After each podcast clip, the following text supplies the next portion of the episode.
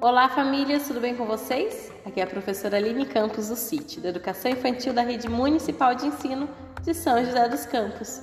Vim falar sobre a nossa proposta número 2, que está lá no portal EduSJC desta semana e se chama O Ar em Movimento. As crianças estão sempre buscando explorar sobre o mundo que as cerca e esta proposta foi pensada para que elas possam reconhecer e sentir a presença do ar. Convide a sua criança para fazerem juntos um leque de papel. Pegue uma folha de papel, a que você tiver em casa, uma para você e outra para a criança. Apoie a folha sobre a mesa ou chão. Dobre uma borda marcando um dedo de largura. Depois, dobre para o outro lado. Assim, vá virando e dobrando toda a folha.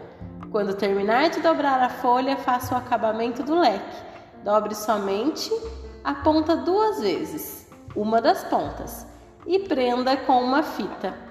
Com o leque pronto, é só brincar. Sintam o vento pelo movimento do leque tocar no rosto.